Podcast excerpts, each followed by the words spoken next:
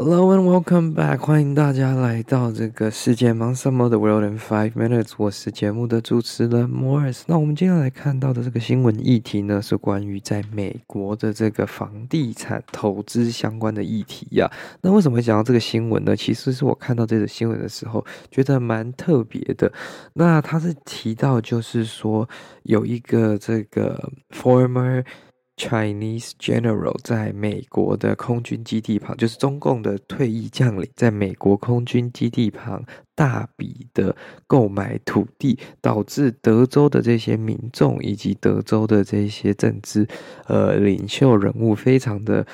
警觉，也非常的不满啦。那为什么会导致这样的情况呢？其实应该是说，过去几年在美国很大一部分的这个房屋以及土地上的投资。有接近六 percent 六趴都是被中国籍的投资人买走。那在二零二一年到二零二二年当中啊，六十亿美元的总外国利益投资在房地产跟呃土地上面，就有六 percent 是被中国籍买走，位居就是所有国籍的第三名了。那这样子其实引起了很多这个当地民众的警觉，跟一些人对这些呃他们所购买的房产跟土地有一些意见了。那其实，在过去这样的状况就已经。已经在持续进行了，不只是在德州，我相信在全美各地，甚至在欧洲，应该有相同的情况。中国人在投资的方式都是比较大笔的，所以他们有可能一进去就买了整条街的房子，或者是整栋的这个公寓。那这样子的这个投资方式，很常会引起当地民众以及当地住民的不满。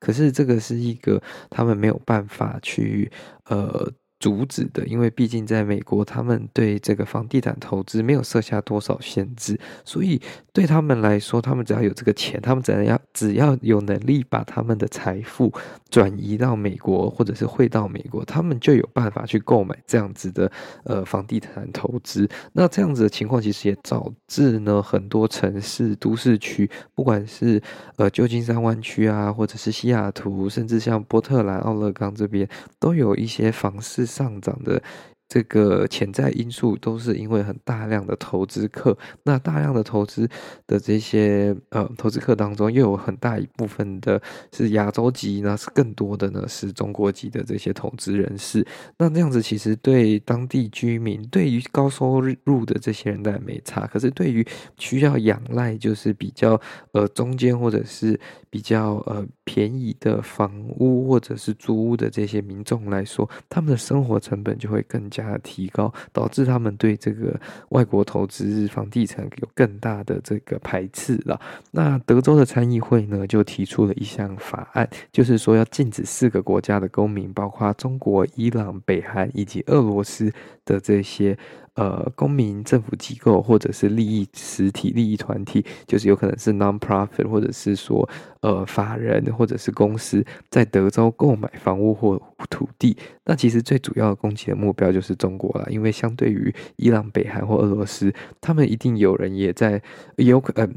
被俄罗斯可能有啦，伊朗跟北韩相对来说就比较难，比较不可能在这个美国这边购买这么多的房地产，所以这个是很明显是打击的目标就是中国。那事情的导火线呢，基本上就是在这个呃不久前我刚刚所提到的这个中国人民解放军有一名的退役将军在德州的这个美国空军基地，就是。美国洛佛林空军基地旁边购买了十三英亩的土地，其实是非常广泛的一个土地啊。那他们认为是说，今天如果他们要去中国境内某个呃空军基地购买土地，绝对不会被中国允许的。所以，因此这样的交易应该也要更受保护，在美国也不应该发生了。那在周围的佛罗里达州长呢，在去年其实有颁布一项行政命令，就是禁止七个国家，包括刚刚所提到的伊朗、俄罗斯、北韩以及这个中国，还有古巴、叙利亚、委内瑞拉的利益实体，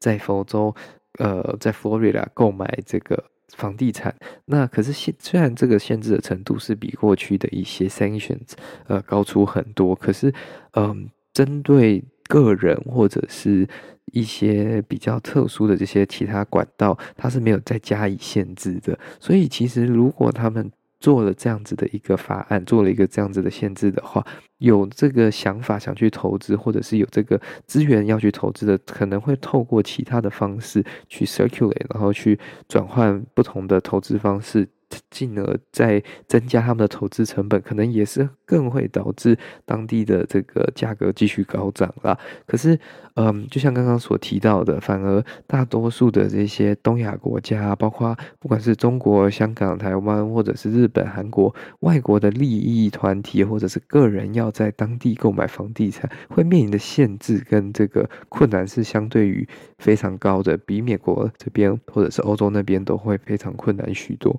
所以，其实这样子的限制，并不代表是这个仇外或者是仇亚的情绪高涨，而有可能只是一个目前他们缺少的一个限制啦。那这个，我觉得就是需要呃，就是各个团体以及公民团体。政治人物或者是一些这个学者专家去研究，就是说以这样子的方式做出限制，对当地民众跟对当地经济会不会是最理想、最合乎他们想要的一个发展方向？那这个其实呃也不一定就能用这样的方式就能抑制房价，然后是不是有需要更多采取更多的措施一同同时进行，才有可能去保护当地的居民，也保护当地的经济啦。好啦，这就是关于今天的房地产新闻了。那如果喜欢这则新闻的话呢，再麻烦将我们的节目分享给你的亲朋好友，我这对我们来说呢是非常大的帮助。也欢迎您来赞助我们，或者是来我们的社群媒体跟我们聊聊天。那我们就下次再见喽，拜拜。